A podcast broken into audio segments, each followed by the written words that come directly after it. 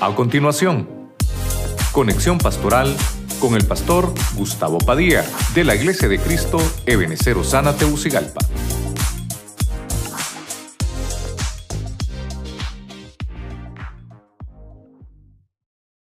capítulo 28, verso 24 en la Reina Valera 60. Vamos a leer la palabra en el nombre del Padre, del Hijo y del Espíritu Santo. Y nunca más será la casa de Israel espina desgarradora, ni aguijón que le dé dolor en medio de cuantos la rodean y la menosprecian.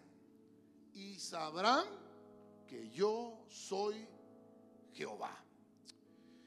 Eh, fíjense que el tema no lo iba a predicar hoy, lo iba a predicar el martes. Pero como el Señor es el que pone siempre el sentir, ¿verdad? El, punto que quiero marcarle es aguijón. Diga conmigo, aguijón. Yo quiero mostrarle a través de la Biblia de que nosotros como hijos de Dios, como cristianos que somos, como eh, siervos del Señor que somos, para nosotros, para nosotros, eh, hay una palabra que está ahí en Ezequiel y por eso lo pongo de versículo central. Nunca más, oiga bien, nunca más en el pueblo de Dios será una espina desgarradora ni aguijón que le dé dolor. ¿Qué tipos de aguijones son de los cuales el Señor nos está diciendo que nunca más van a volver a, a pasar? Incluso dice, no te van a menospreciar nunca más y van a conocer que yo soy Jehová. Y el tema yo le puse, librados de los aguijones. Padre Celestial, en el nombre de Cristo Jesús, te pedimos esta mañana, Señor, por tu Espíritu Santo, que nos hables a través de tu palabra, que confirmes tu palabra y que nos ministres, Señor, al final también. A todos los que están a través de la radio, la televisión, las redes sociales, podamos todos, Señor, recibir la bendición de tu hermosa y bendita palabra. Los que estamos aquí presentes, seamos ministrados, Señor, con ese bálsamo hermoso, que salgamos de este lugar más que bendecidos. Todo te lo pedimos en el santo y bendito nombre de Jesucristo. Amén. Y amén. La iglesia le regala palmas fuerte al Señor. Amén. Esta promesa que vemos en Ezequiel, el Señor se la está dando al pueblo de Israel, que todavía no se ha cumplido para Israel. Pero recuerde que ahora nosotros vivimos en un nuevo pacto. Y voy a leer algunos versículos del Antiguo Testamento y, voy a leer también versículos del Nuevo. Pero fíjese que de alguna manera, de alguna manera, creo que voy a venir cronológicamente, desde donde encontré la palabra aguijón. Y fíjese que esa palabra aguijón, eh, cuando usted busca en el diccionario, va a encontrar que el aguijón provoca una ponzoña en el cuerpo que ha sido aplicado, el veneno, porque el aguijón tiene veneno. Obviamente hay 10 animalitos que tienen aguijones, entre ellos este que está aquí, el alacrán, ¿verdad? Pero también está la avispa. Hay, hay animales en el agua también que tienen aguijones. Eh, creo que algunas hormigas también. El, punto no es eh, señalarle qué animales son, hay como 10, ¿verdad? Pero el punto es que lo vamos a ver de manera espiritual, de manera espiritual. Y hoy que estamos en ayuno, me sirve mucho eso, porque quiere decir que a veces, a veces hay aguijones que nos están eh, molestando, que nos están eh, eh, perturbando. Por eso es que el aguijón es que cuando uno siente la picada, hermano, uno siente molestia, ¿verdad? Cuando lo pica un zancudo, ¿verdad, hermano? Que es una, es una, una aguja bien diminuta que tiene, ¿verdad? Eh, una punta, hermano, y molesta. Y incluso hay personas que son hasta alérgicas a eso. Ma- Imagínese usted ahora en lo espiritual, qué tipo de cosas dice el Señor, yo te estoy librando. Hoy vamos a salir librados de eso. Amén. Vamos a ver el primero, Proverbios 26, 2. Dice la Biblia Huneman, dice esta versión, como aves vuelan y gorriones, así maldición vana no sobrevendrá a nadie. Verso 3. Como azote a caballo y aguijón a asno, así vara a gente inicua. El lenguaje es un poco terrible, ¿verdad? Porque es una versión bien antigua. Pero le traigo la versión Huneman porque esta versión me, aparece la palabra aguijón, como el aguijón al asno. Usted sabe, hermano, que, no sé qué me hicieron el marcador, ok. Usted sabe, hermano, que eh, nosotros tenemos, eh, bueno, conocemos esos animalitos, los burros que le llamamos nosotros. Para que el burro camine hay que puyarlo, ¿verdad? Porque por eso se llama burro, porque, porque no hace caso. Y el primer, el primer aguijón que yo quiero mostrarle aquí es el castigo. Diga conmigo, castigo. Yo creo que si yo le pregunto, ¿cuántos quieren un castigo al final del culto? Ninguno me va a decir, ¿verdad? Nadie quiere eso. Sin embargo, la Biblia nos menciona, creo que la versión que usted maneja, que es la Reina Valera 60, dice, no hay maldición sin causa. Esta parte que dice, maldición vana no le sobrevendrá a nadie. No hay maldición sin causa. Cuando en una persona empiezan a haber maldiciones, es porque algo ha pasado, algo ha sucedido. Quiero avanzar acá. Si me deja esto, no sé qué pasó aquí, hermanos, que no me deja, si me deja o no me deja. Está un año, no aparece, para poder marcar qué color tiene. Tiene rojo, no, hay que cambiarlo. Tal vez me ayudas ahí. El primer aguijón es el castigo. Cuando, cuando una persona recibe castigo, tiene aguijón espiritual. Hay personas que dicen, yo me acuerdo de un hermano que me dijo una vez, pastor, las 10 plagas de Egipto tengo en la casa. Así me dijo, fíjese hermano. ¿Qué pasará? Me dice. Obviamente, hermano, uno, uno como pastor dice, no, hermano, usted tiene que ser libre de todo eso. Sí, pero hay que ver qué cosas y qué circunstancias hemos hecho que nosotros mismos provocamos ese tipo de cosas. Hoy vamos a romper el aguijón del castigo. ¿Sabe por qué? Porque dice que no hay maldición sin causa. Y entonces viene mi memoria Éxodo capítulo 20, cuando dice que el Señor visita la maldad de los padres sobre los hijos de tercera y hasta la cuarta generación de los que aborrecen al Señor. Ahora, si pensamos en eso, entonces quiere decir que hay cosas que nosotros no hemos hecho, pero que sí hay una, eh, una manera ancestral por la cual eh, espiritualmente hay derechos para que sobre nosotros venga maldición. Hoy sí, ¿verdad? ¿Qué pasaba? Conmigo no se deja. Entonces, mire, esto es interesante porque este es, este es Salomón, Salomón. Y Salomón nos enseña que el castigo debe de ser, debe de ser eh, un aguijón. El castigo, el castigo. Ahora, en medio de, toda esta, de todo esto, como estamos en ayuno, me va a servir, me va a servir mucho, porque usted vino hoy con un tiempo apartado para que el Señor lo pueda bendecir. ¿Cuántos dicen amén a eso? Amén. Entonces, mire, hay un pasaje en la Biblia que dice, porque de tal manera que todos pecaron, todos pecaron, dice, están destituidos de la gloria de Dios. Ese es un castigo. imagínense qué gran castigo, destituidos. No sé qué cosas pasaron en la preexistencia que hicimos, y me incluyo, pero por esa rebelión nosotros recibimos un castigo. Pero vino Cristo Jesús a poder anular todos esos castigos. Justamente nosotros estábamos castigados, condenados. Estábamos condenados a un castigo eterno, pero hemos sido justificados por nuestro Salvador Cristo Jesús. ¿Cuántos dicen amén? Le da palmas fuerte al Rey de la Gloria. ¿Cuántos dicen amén? Voy a poner aquí la maldición sin causa, porque no hay maldición sin causa, dice la Biblia. Incluso cuando Adán pecó, cuando Adán pecó, nosotros pensábamos que, ¿y por qué qué culpa tengo yo de que Adán fue el que pecó y a mí por qué me cae la culpa? Sí, porque hay un aguijón. Entonces quiere decir que hay un castigo por el pecado ancestral. Obviamente nosotros venimos de, de, Adán, de ahí venimos, y esa simiente se ha, guardado, eh, cayó sobre Noé, que viene Noé sobre la misma simiente de, de Adán, y de Noé sale Abraham, y de Abraham venimos todos nosotros. Pero lo que le quiero ministrar entonces, para poderle ponerle la cura a esto, que ahora nosotros en el cielo, en, el, en, nuestros... Ah, vamos a ver. ¿Cómo, cómo se llaman esos, cómo se llaman esos eh, documentos que hay, hermano, cuando uno tiene alguna acusación? Un archivo o un expediente. Un expediente.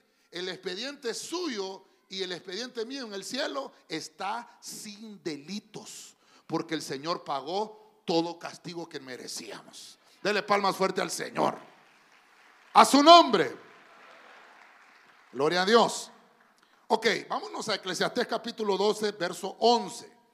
Nueva traducción viviente. Al final vamos a ministrar todo esto. Mire lo que dice. Las palabras de los sabios son, las palabras de los sabios son como el aguijón para el ganado dolorosas, dolorosas, pero necesarias. El conjunto de sus dichos es como la vara con clavos que usa silencio en la iglesia de Cristo. Que usa el pastor. Yo no tengo eso, yo lo voy a tener que ir a buscar, hombre que usa el pastor para guiarlo a usted. Eh, no, no, es que mire, vamos a ir despacio, como usted está en ayuno y no tiene hambre, vamos bien. La vara de clavos, Dios mío, mire, la Biblia habla que el pastor tiene vara y tiene callado, pero que en la vara haya clavos, hasta ahorita encontré eso yo, y échele la culpa a la traducción viviente, ahí está. Mire qué terrible. ¿No será que hay ovejitas que necesitan que le peguen una buena puyada, hermano? hay que andarlos acarreando. Y por eso, mire, ahora, el aguijón aquí yo no le puse que es el, aguijón, el pastor es un aguijón, no. Dice la Biblia acá que ese aguijón es el sabio, es el sabio. Y es importante porque cuando nosotros empezamos a leer la Biblia, fíjese que es este mismo Salomón, Salomón, Dios mío, que vengo, es eclesiastés. Salomón es el, es el, que, el que escribe eh, Eclesiastés, ¿verdad? Y aquí en el capítulo 12, fíjese que el número 12 nos habla de, de autoridad. El 12 nos habla en la Biblia de, de poder entender que nosotros debemos de estar con una autoridad sobre nuestro cuerpo, sobre nuestra vida, sobre nuestra alma. Incluso en la casa debemos de ejercer autoridad pero la autoridad, y por eso le puse acá, debe de ser con sabiduría. El aguijón de una persona que, es un sabio, que un sabio es una persona, hermano, que, ha estudiado, es una persona que, que ha sabido profundizar en algunos conocimientos. A eso se le llama una persona sabia. Posee ese tipo de conocimiento. Y claro, sus, sus palabras, mire, mire qué terrible, sus palabras son aguijones. Hermano, es que mire, vamos a ver la Biblia, vamos a ver la Biblia. Yo no encontré que las palabras ofensivas son aguijones, fíjese que no lo encontré. Porque yo decía las palabras que, que, le dicen a uno, las maldiciones que le sueltan con la boca. No, mire que, mire que es un aguijón. Las palabras de un sabio. Y incluso la Biblia dice, dolorosas pero necesarias. Porque hay veces, hermanos, que nosotros solo queremos oír lo bonito, ¿verdad? Que, Dios me diga eh, que, voy a tener una casa, que voy a viajar por todo el mundo. Eh, yo quiero escuchar eh, que Dios me diga lo bonito que soy. ¿verdad?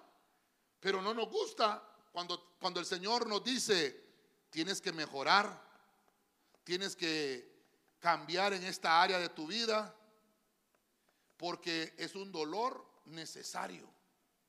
El dolor necesario, eh, ¿cómo, lo pudiéramos, ¿cómo lo pudiéramos ver? Por ejemplo, díganme las mujeres, eh, vaya, levanten la mano las mujeres que tienen hijos, levanten la mano las mujeres que, ok, ok. ¿Con, ¿Cómo tuvieron a sus hijos? ¿Con qué? Un dolor necesario. Ahora, ese dolor es a causa de, un juicio también, ¿verdad? Con dolor tendrás a tus hijos, dijo el Señor, amén. Claro. Pero lo que le quiero dejar es un dolor necesario. Pero una vez que nació la criatura, ay, qué lindo. Yo me recuerdo, hermano, la pastora cuando estaba naciendo Ezequiel, hermano. ¡ah! no te vuelvas a tener un hijo. ¡Ay, qué terrible es esto! Y aquella mujer, hermano, terrible. Pero ya cuando miró al niño, y nos falta la niña, me decía. Ah, de ahí se vino Catherine.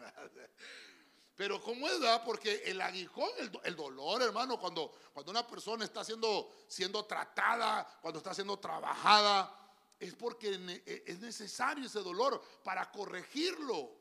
El sabio, según lo que yo leo en la Biblia, eh, ah, le vamos a poner acá, tiene, tiene un consejo un consejo a tiempo, que es un consejo temprano, le voy a poner. Es un consejo temprano. Ese sabio está viendo tu vida, te está dando un consejo. ¿A quién busca usted que le dé un consejo? Si está buscando el consejo en otro igual a usted, no, no, lo, va, no lo va a corregir, le va a chinear el pecado. Eso es lo que va a pasar. Pero cuando usted busca en realidad el medicamento para, para el mal de que está realizando, la persona que lo va a aconsejar le va a decir, no hombre, caramba, lo que tenés que hacer es esto. Estás completamente mal, te estás yendo por un lado equivocado de la vida. Tenés que corregir el camino. Hermano, perdóneme, no nos va a gustar. Entonces debemos de valorar el consejo de personas eh, que son justas, que usted les ha visto el caminar, que son personas sabias. Y, no solamente eso, no solamente valorar el consejo, valorar la corrección, porque esas correcciones son necesarias para nuestro desarrollo. Dios, hermano, quiere que usted crezca, que usted prospere, que usted se multiplique, que usted esté sano. Necesitamos la bendita palabra de Dios que nos aconseja día con día. Dele palmas fuerte al Señor. A su nombre. Usted hubiera querido ver otros aguijones ahí. Yo pensé, pastor, que iba a poner a la suegra ahí. No, no, quédese, espérese. Mire cómo vamos. Leamos la Biblia. Oseas capítulo 5, verso 12. Dice la Biblia. Y yo, como tumulto para Efraín y como aguijón para la casa de Judá. Verso 13. Y vio Efraín su enfermedad y Judá su dolor. Y fue Efraín a los asirios y envió legados al rey Harín. Y este nos pudo sanar. Mire, mire esto. Nos pudo sanar y no calmó, no, de vosotros el dolor. Es que esta versión Huniman es bien poética, ¿verdad? Entonces, yo pude encontrar, pude encontrar que hay un aguijón en Oseas, que también esta versión Huneman lo menciona, y es la enfermedad. ¿Quién, ¿Quién no ha estado enfermo? ¿Quién no ha estado enfermo? ¿Quién nunca, ¿Quién nunca ha tenido un dolor o quién nunca ha padecido, hermano, de una enfermedad? ¿Quién? Todos hemos padecido, aunque sea un catarro, ¿verdad? Y peor si nunca se ha vacunado. Le va a ir peor. La, enfermedad es un aguijón. Y mire cómo dice ahí, que el Señor le está enviando ese aguijón al pueblo. Porque hay un pueblo desobediente. Y mire que el verso 13, mire, yo le he explicado a usted mucho sobre los números, ¿verdad? El 13 en el reino de la luz es prosperidad. Pero el 13 en la, oscuridad es rebeldía. Mire lo que hicieron. Y dice que en el, verso 13, fueron al rey Harín para que lo sanara. Y lo sanó. No lo sanó. Dice, no nos pudo sanar, ni tan siquiera nos pudo calmar el dolor. Ahora, ¿cómo es ese aguijón de la enfermedad? Fíjense qué interesante. Nuestro cuerpo fue diseñado de una manera eh, extraordinaria, porque Dios lo hizo. Y entonces, cuando usted tiene una infección, su cuerpo reacciona. ¿Cómo se le llama eso, pastora? Por ejemplo, si yo tengo temperatura es porque tengo una infección. Si tengo una infección en el oído, tengo temperatura. Si tengo una infección en cualquier parte del órgano, si me hice una herida y yo no me atendí la herida y se me infectó, me va a dar temperatura. Porque el cuerpo empieza a reaccionar. El, el cuerpo empieza a crear, vamos a llamar, defensa, ¿no? Defensa, porque hay algo que está afectando al cuerpo. Ahora, como le estoy hablando de manera espiritual, porque la Biblia dice que nosotros somos librados, que nunca más los aguijones van a molestarnos, ni, el, ni el aguijón del castigo, ni mucho menos las palabras del sabio van a ser como aguijones, porque vamos a escuchar al sabio, pero, pero vamos a aceptar la corrección, entonces no va a ser un aguijón. ¿Me estoy dando a entender, iglesia? Ahora, la enfermedad, la enfermedad, ah, hermano, es un azote, es un aguijón, molesta. Hay gente, hermano, que ha estado enferma por años. En la Biblia hemos encontrado, eh, no sé si fue el domingo pasado que lo vimos, hombres paralíticos por 38 años, creo que fue que vimos la parálisis, ¿no? Un hombre paralítico por 38 años, enfermo.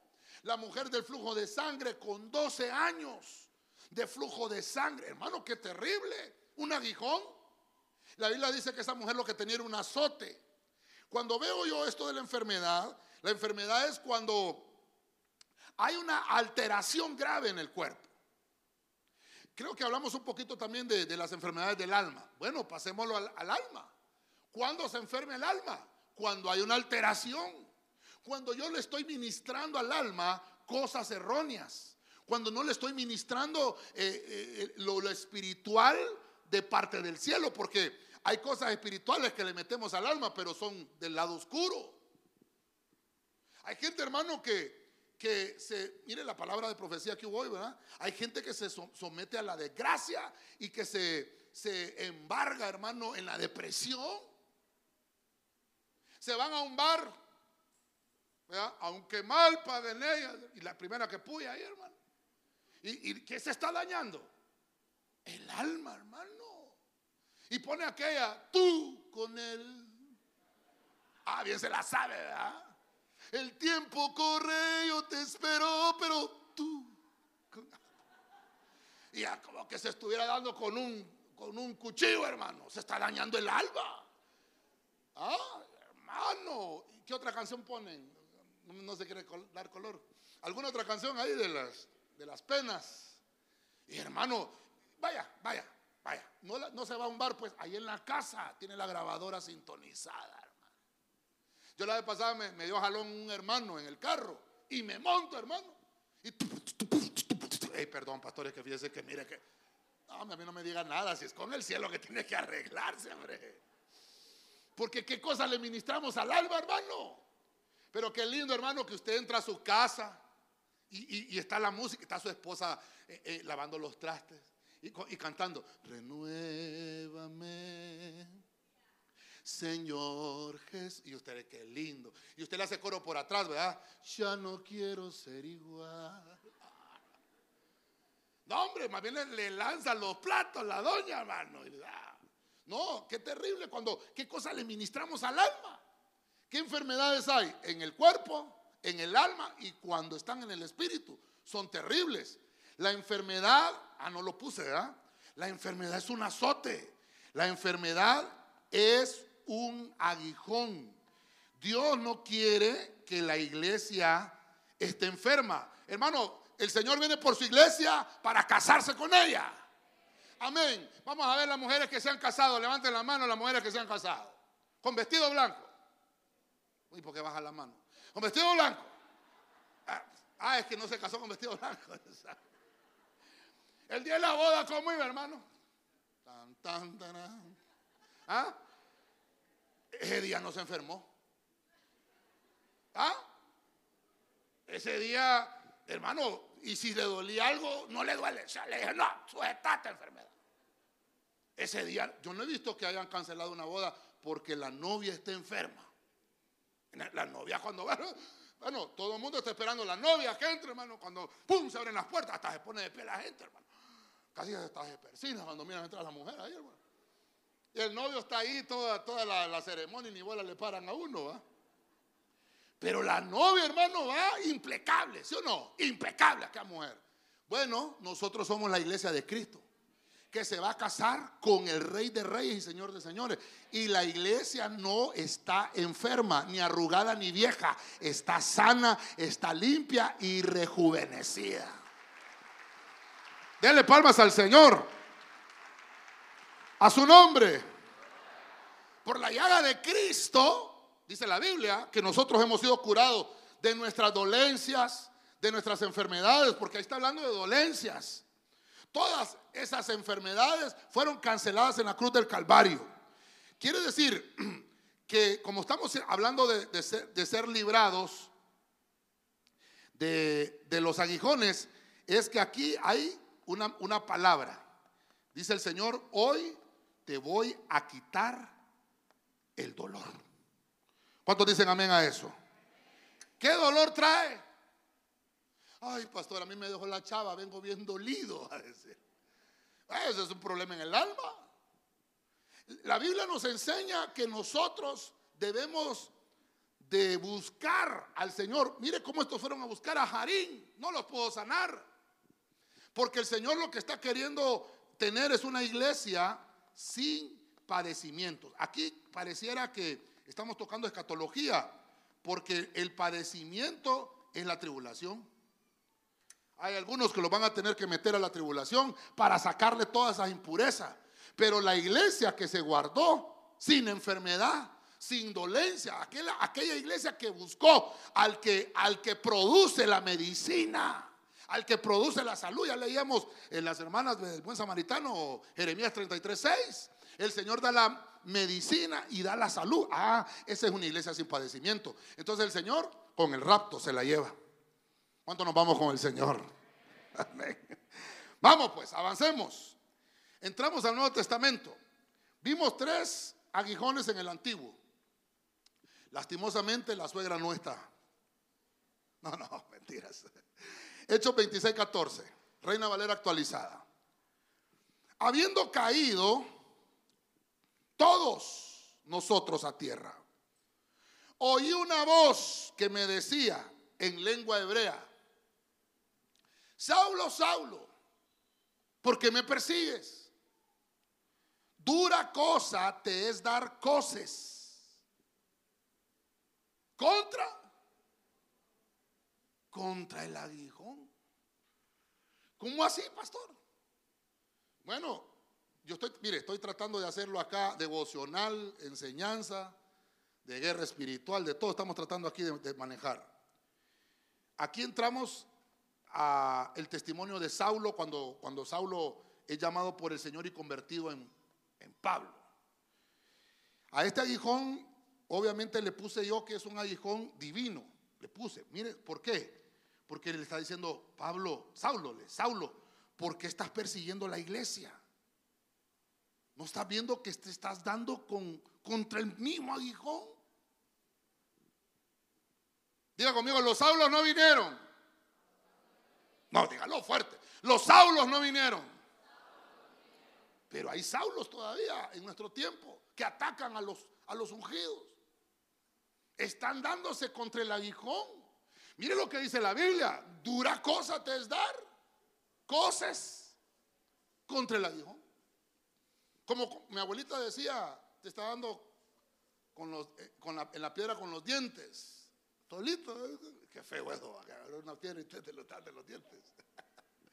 Eso mismo es lo que está diciendo ahí. Te estás haciendo daño tú mismo. Hermano, ¿sabe usted que como iglesia, como iglesia de Cristo, hay ataques del enemigo? Por solo el hecho de que usted ya se declaró cristiano, usted ya tiene un enemigo. Por solo el hecho de que usted ya se declaró cristiano, ya tiene adversarios. Ya tenemos adversarios. Y el primero, la Biblia dice, vuestro adversario el diablo que el Señor lo reprenda. Es el primero. Porque cuando usted estaba en el mundo, con sus copitas, con su cigarro, usted era amigo del diablo. Eran cheros, pues. Panas, uña y mugre. No sé quién era la mugre los dos, pero eh, amigos, no había ninguna molestia.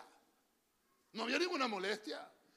Cada vez un día más, porque era amigo del diablo, que se lo reprenda, hermano. Pero cuando Cristo nos rescató de ese mundo asqueroso. Hermano, algunos de nosotros fuimos arrebatados de las mismas garras del diablo. Yo no sé cómo fue su conversión. Pero aquí el Señor está rescatando a Saulo de la idolatría, de, hermano, del fariseísmo, de la religiosidad. Saulo, él creía que lo estaba haciendo bien, pero no, lo estaba haciendo mal. Y entonces se metió con Dios. Meterse con el hermano que usted tiene en la par es meterse con Dios.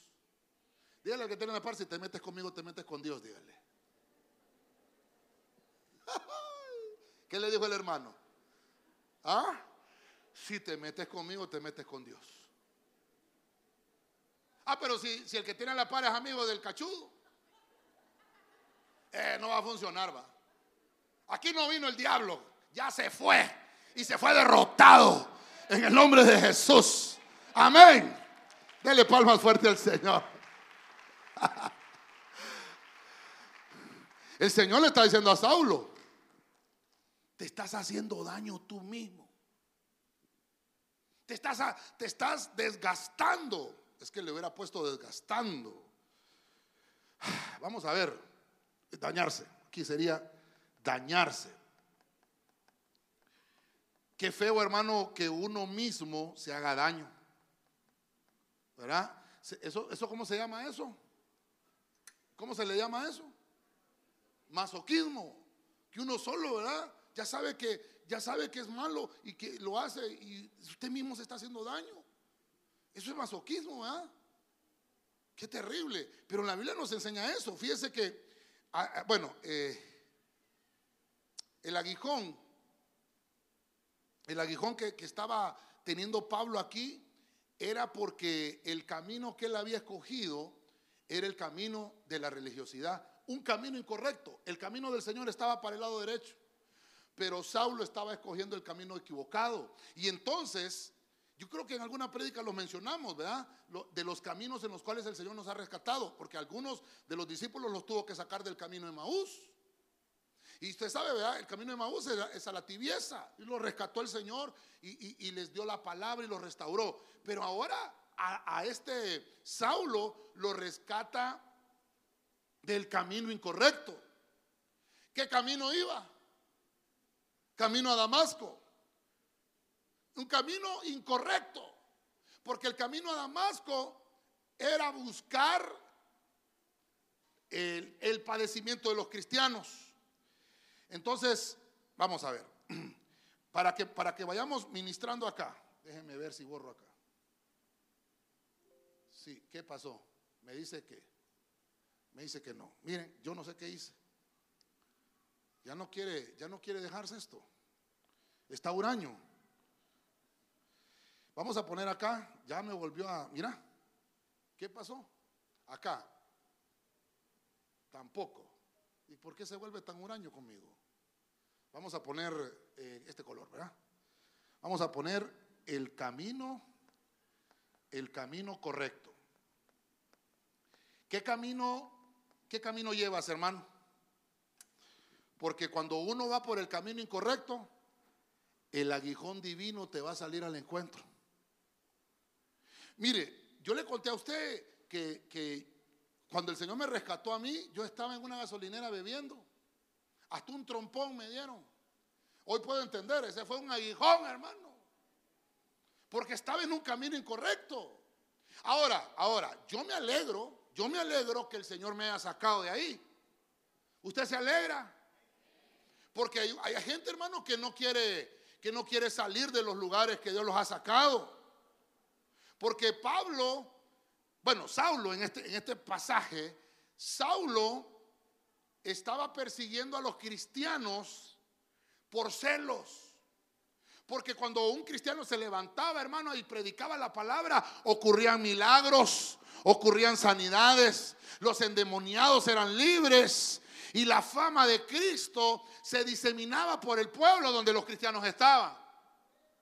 Pero los fariseos por muchos años, ni tan siquiera un endemoniado pudieron liberar. Entonces, ¿qué es lo que puedo ver aquí yo? Que había una incompetencia, incompetencia. Quiere decir que a veces nuestra incompetencia nos hace envidiar la competencia de otros. Está terrible, ¿verdad? Vuelvo a repetirlo, mi incompetencia hará envidiar la competencia de otros. Eso es lo que va a pasar. Y, eso va a ser un aguijón, porque entonces me voy a hacer daño a mí mismo. Eso es lo que le estaba diciendo el Señor a Saulo. ¿Sabes, Saulo? Te voy a tener que dar una, una buena zarandeada.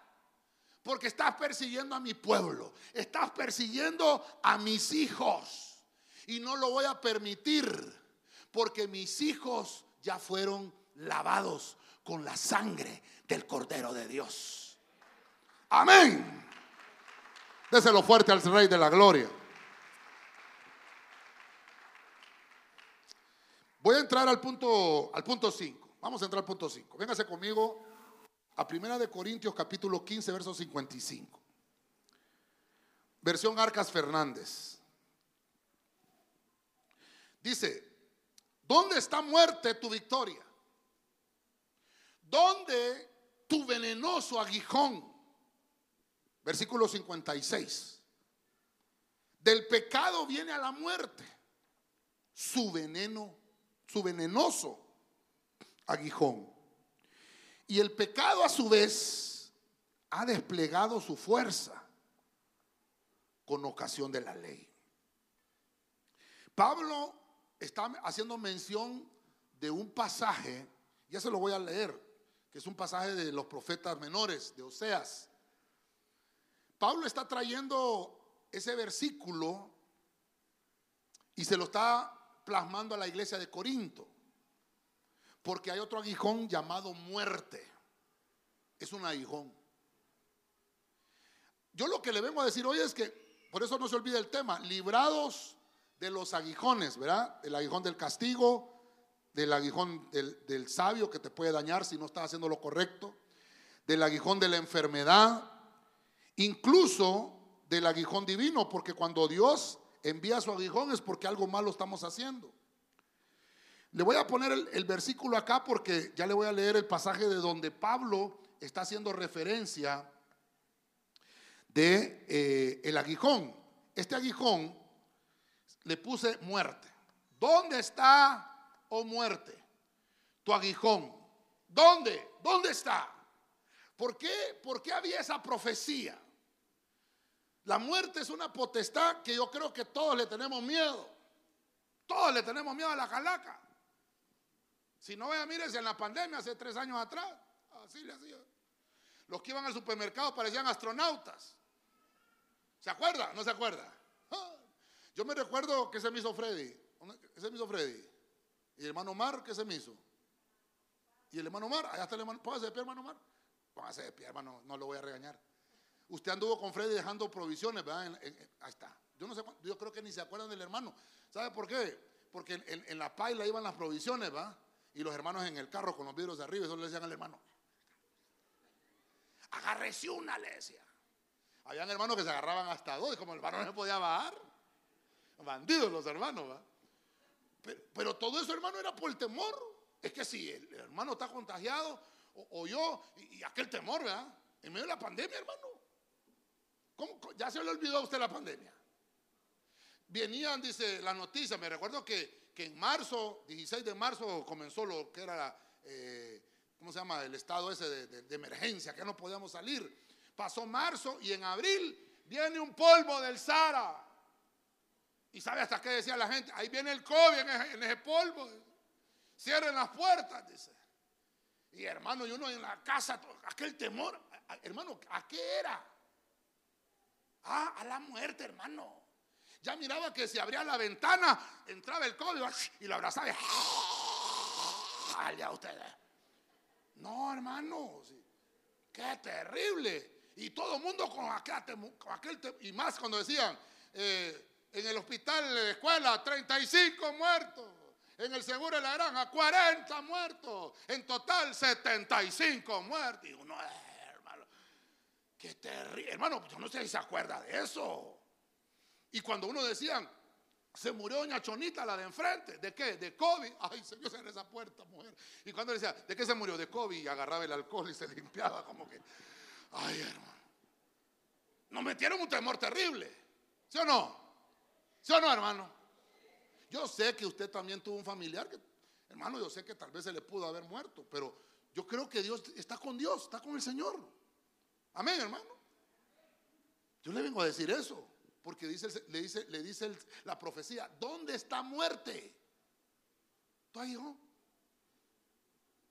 Fíjense que hace cuánto fue que decretaron que quitaron la mascarilla. Que el gobierno dijo ya, ya no usa la mascarilla. Este año hueva. ¿Y nosotros desde cuándo no la usamos? ¿Desde cuándo? O sea, un hermano me dijo, pastor, preso lo van a meter por quitar la mascarilla a usted. Que me vengan y me lleven, pues. Si aquí todos estaban vacunados. Si más bien está, hermano, más bien la iglesia sirvió para vacunarlo a usted que no quería vacunarse. A uno me dijeron, es que es la marca del diablo, pastor, es el anticristo que está marcado. Y, hermano, yo me desecho aquí enseñándole con, hasta con mopes le he enseñado la marca de la bestia. Yo, no puede ser. Todo el temor a qué, hermano? A la muerte. Yo no quiero, yo no quiero hoy eh, ser irrespetuoso tampoco. No, yo quiero respetarlo a usted también. Pero yo le vengo a mostrar que la muerte no tiene poder sobre el Hijo de Dios. Este pasaje lo sacó ¿Qué pasó? No lo puse. Ya me dio la chepe a usted. No lo puse. No lo puse. Mire, este pasaje, pero sí lo puedo ver ahí. Sí lo puedo ver aquí. Usted tiene tiempo, hermano. Usted tiene tiempo. Vamos a ver. Sí, vamos a ver si así como truenas pistolitas. Vamos a ver. Oseas, ¿qué? Ayúdenme los discipuladores. Oseas 13, 14 vinieron los discipuladores. Ay, mañana los pongo a... Ajá. Mire cómo dice. Vamos a ver, mire cómo dice. Los libraré del poder del Seol. Los redimiré de la muerte. ¿Dónde están? Oh muerte. Mire cómo dice esta versión. ¿Dónde están? tus espinas. ¿Dónde está? Oh tú. Ah, dijo, ah, si los hermanos me lo tienen allá, va. La compasión estará oculta a mi vista. Ahí está hablando proféticamente cuando Cristo estaba venciendo a la muerte en la cruz del Calvario. Entonces, la Biblia dice que todos vamos a morir. ¿Sí o no? ¿Sí o no, hermano? ¿Cuántos vamos a ser arrebatados? ¿Vamos a morir?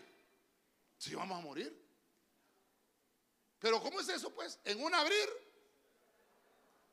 En un abrir. Dicen que, dicen que uno abre y cierra los ojos 20 mil veces al día. Hágale así.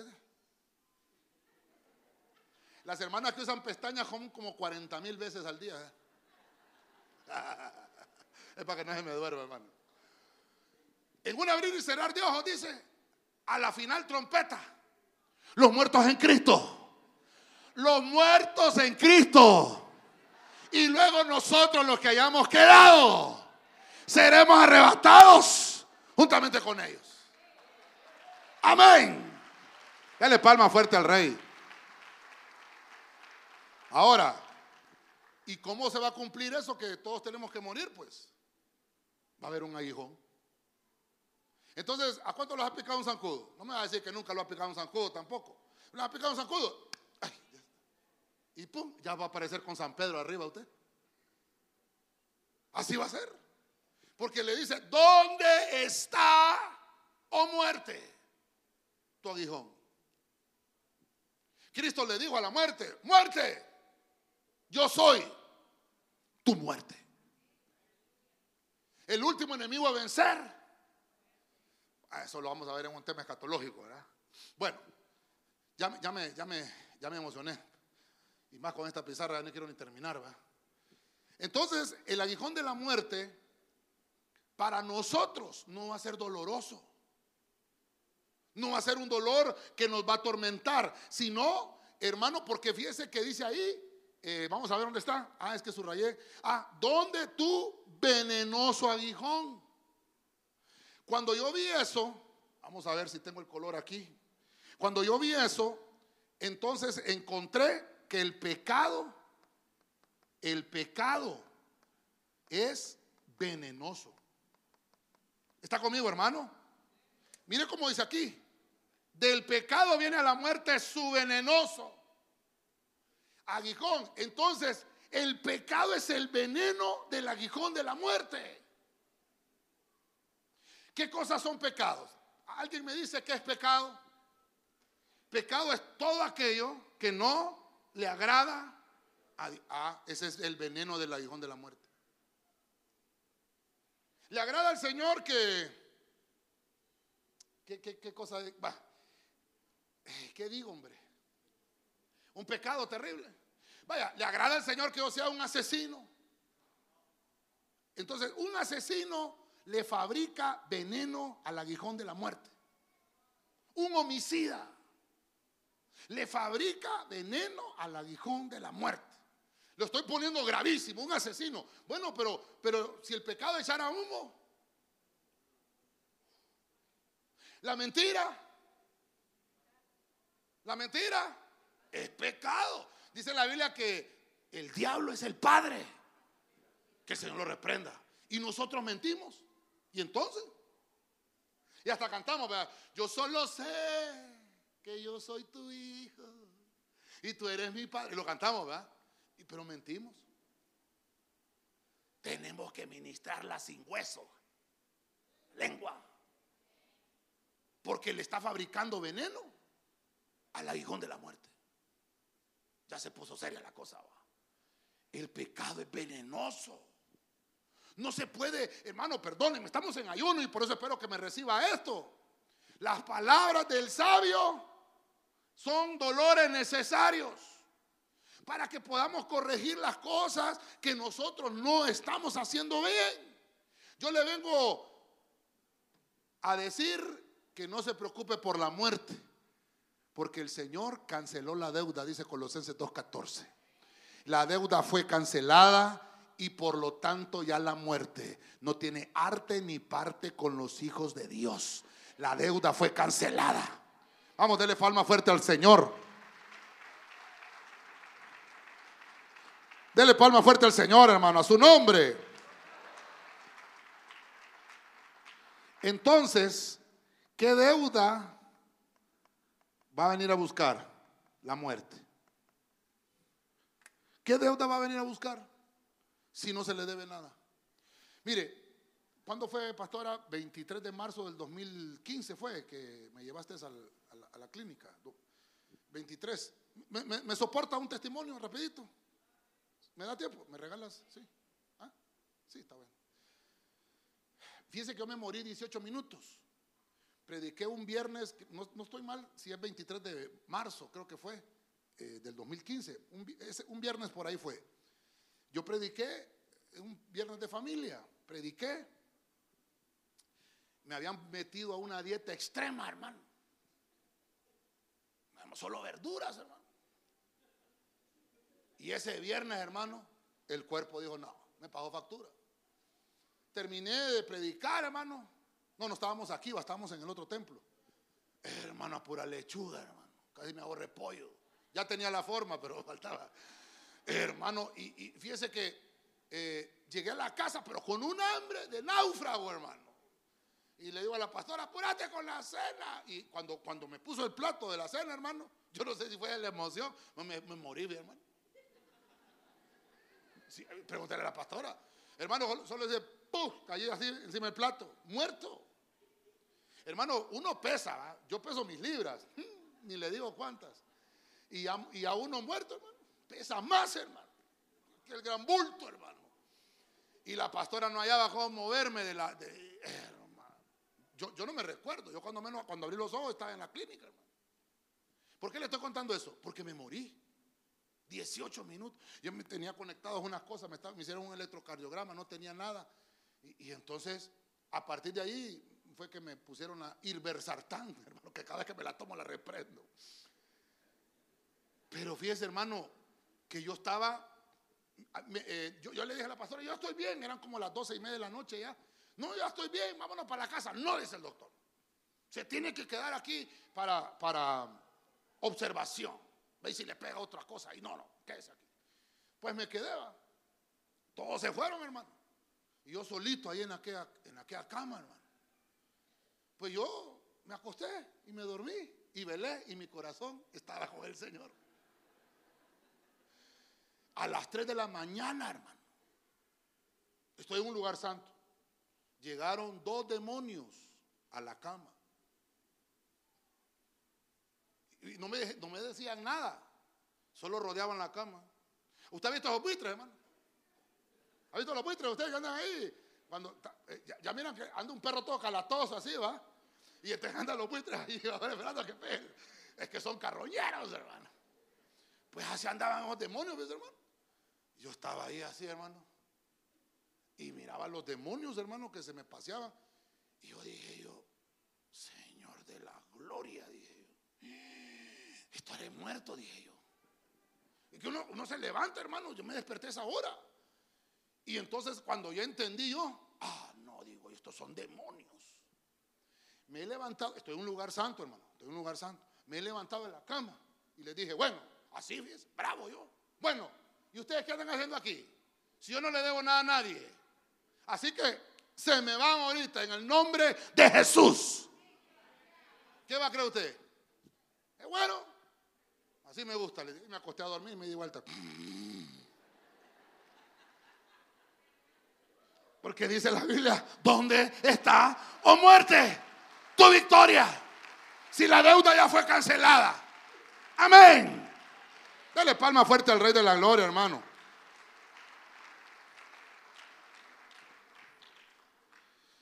Fíjense que después de eso, era un sábado y los hermanos del buen samaritano tenían una actividad. Allá andaba yo metido, bien, hermano.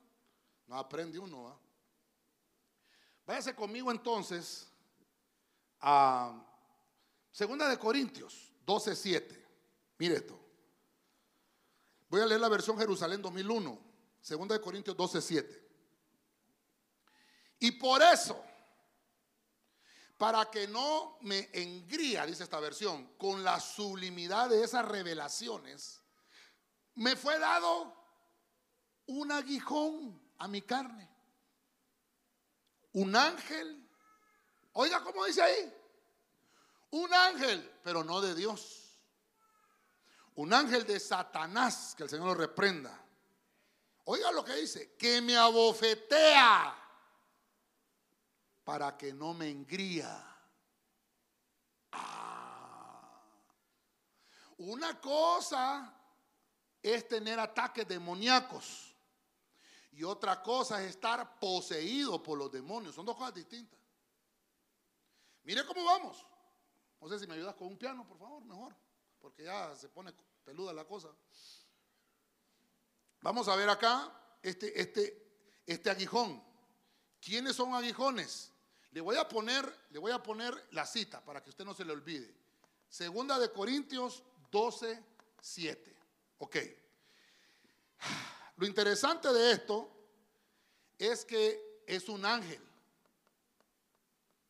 Las mujeres usan velo por causa. Las mujeres usan velo por causa de los ángeles. Ah. Y mire usted, Pablo ya vimos a Pablo, o sea que en este, en este tema, Pablo tiene dos, ha, pasado por dos aguijones, por el aguijón divino y ahora por un, por un aguijón angélico. Le pusieron un aguijón para que no se pusiera tan altivo. Porque hermano, perdóneme, medio conocemos San Juan 3:16 y ya nos creemos apóstoles. Medio manejamos eh, hermano, el monte de la bienaventuranza, ¿verdad?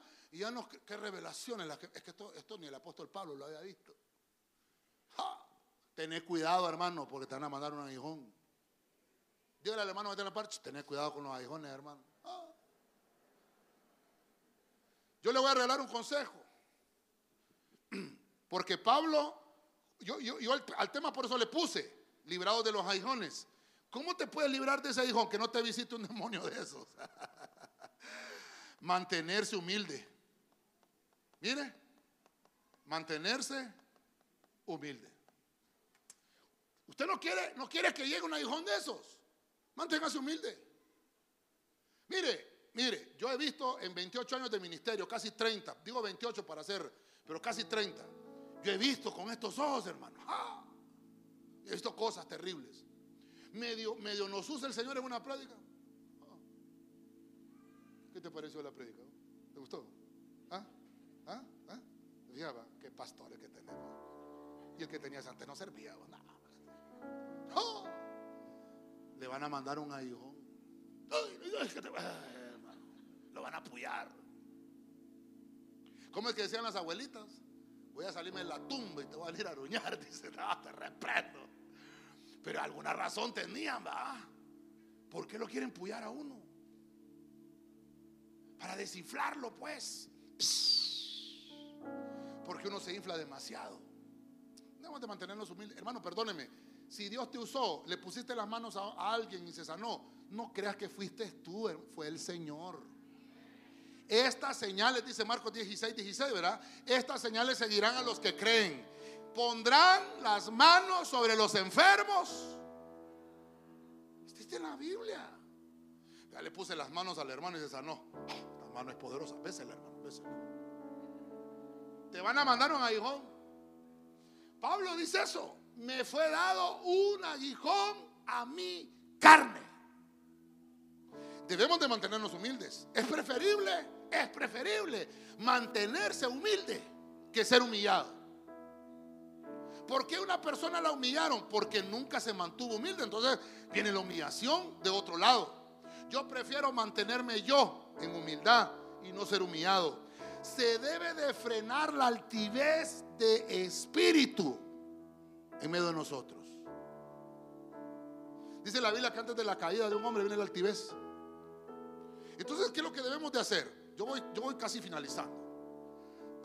Vamos a orar y vamos a ministrarnos con esta palabra. Aquí en Tegucigalpa tenemos este problema.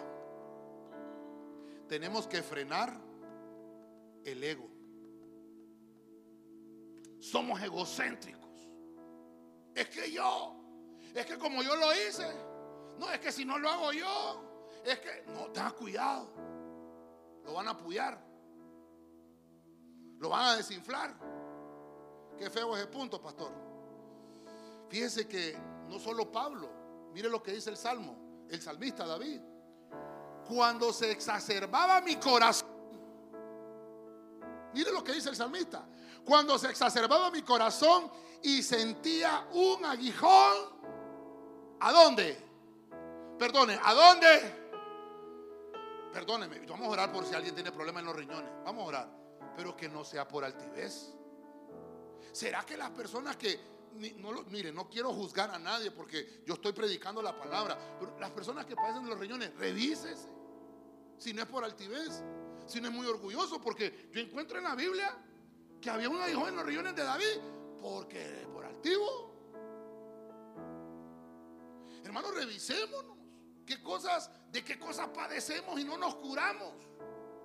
Si la Biblia dice que, que Él va a quitar toda dolencia y toda enfermedad de nosotros. Pues ¿por qué no curamos? ¿Por qué no nos curamos? Ya le puso las manos, hasta el Papa le puso las manos y no se cura. Hasta con aceite de motor lo ungieron. ¿No será que tiene hectáreas en el alma? Mire qué terrible eso. Por eso es que me sirve el, ayuno de hoy. ¿Por qué hay aguijones que no se van de nosotros? Voy a finalizar. Mire, terminamos con Apocalipsis. Apocalipsis 9:10, Biblia versión al día. Tenían cola y aguijón como de escorpión. Por eso fue que le puse un escorpión ahí. Y en la cola tenían poder para torturar a la gente durante cinco meses. Este, este, pasaje ya lo hemos visto con usted de manera escatológica. Entonces, en Apocalipsis 9:10, vamos a irnos, vamos a irnos, ¿qué dice aquí? Vamos a ver, ahí está. Vamos a finalizar con Apocalipsis, capítulo 9, versículo 10, de una manera escatológica. Apocalipsis 9, 10. El aguijón que encuentro le puse langostas. Fíjese que la langosta no tiene aguijón. Las langostas que conocemos nosotros en la tierra no tienen aguijón. ¿Por qué? Hay dos tipos de langostas. Hay unas langostas que viven en el mar. ¿Sí o no? Ustedes haber comido uno ahorita que anduve en Semana Santa. Una langosta de esas, ¿va? No tienen aguijón. Pero están las, las langostas que son insectos que se comen las cosechas.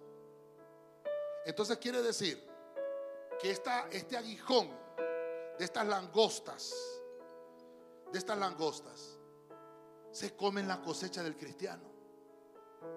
Es un aguijón que está muy íntimamente, muy íntimamente ligado a la cosecha.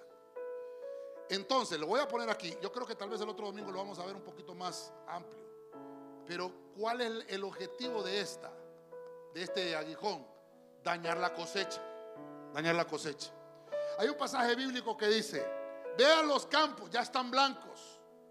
Díganle al cosechador que aliste la hoz para que recoja, bueno, al ángel, ¿verdad? Dile al ángel que, cosecha, que vaya con su hoz y cosecha todos aquellos santos. Está hablando de arrebatamiento. Que, que, me los traigan para acá, porque ya es tiempo de la cosecha.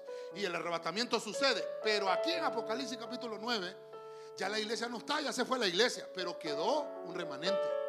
Una iglesia que no fue cosechada. En la langosta se come ¿Qué se come? La cosecha. Ahora, van a salir por cinco meses. Van a salir por cinco meses. Por toda la tierra. Y van a hacer aguijón contra los hombres. Dice que cuando los piquen les van a sentir un dolor terrible. Por cinco meses. ¿Lo ha picado alguna avispa usted? ¿Cuánto dura, cuánto dura el efecto de una avispa? ¿Días o semanas? Una semana.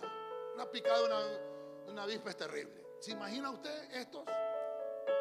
Van a, picar a los hombres. Ahora, la diferencia es que si usted lo lee en la Biblia, dice que no se le dio permiso, no se le dio permiso de que tocaran a aquellos que tenían la marca del Señor. Y aquí es donde uno se confunden, porque dice, bueno, pero si están marcados, entonces, ¿cómo es que el arrebatamiento ya hubo? Sí, porque se fueron marcados por el Espíritu Santo. La Biblia dice, tenemos las arras de nuestra herencia, que son las arras del Espíritu. Sí, nos marca el Espíritu, pero el arrebatamiento es un premio. No se paga, es gratuito. Te lo llevas gratis por tu santificación y por tu purificación. Pero aunque esté sellado, si está sellado, amén. Pero si está sucio, te quedas. Y entonces, la noticia es que si se quedó, ojalá que no, si se quedó, ese aguijón no lo va a dañar porque tiene la marca. Pero que va a sufrir después, va a sufrir. E-, ese aguijón no podemos librar. Yo no quiero, porque hay un hermano que me dijo una vez que después de que prediqué un tema escatológico, ah, pues entonces hay chance en la gran tribulación de salvarse, entonces voy a esperar la gran tribulación. Así me dijo mismo.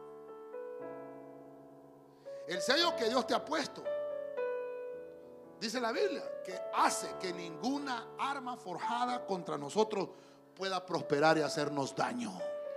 Ni, tan siquiera estas langostas que están en el capítulo 9 de Apocalipsis nos pueden tocar porque no existe ni se ha inventado el arma forjada que nos pueda dañar. Porque estamos sellados por el sello del Espíritu de Dios. Déselo fuerte al Señor. Vamos a ver, termino. Termino.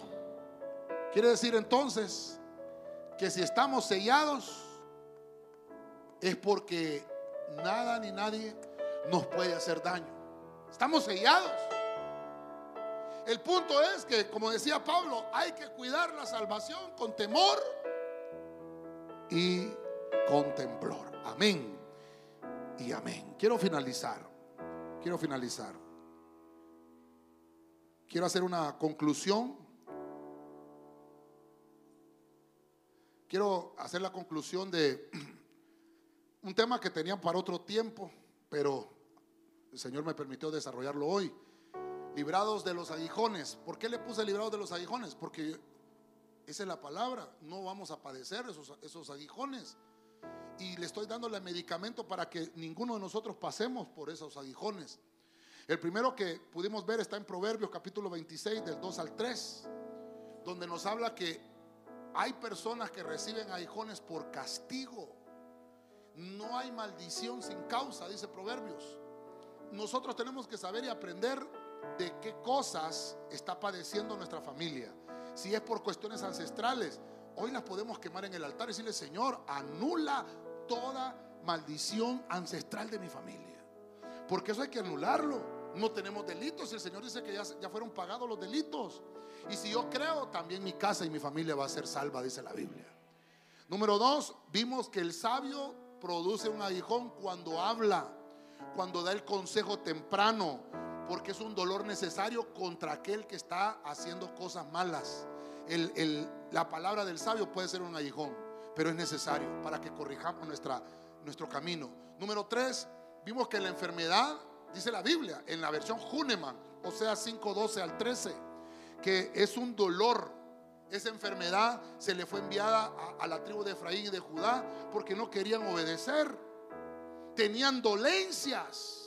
Y el Señor nos dice que eso se va a quitar en su iglesia porque la iglesia no va a padecer. Es una iglesia sin padecimiento.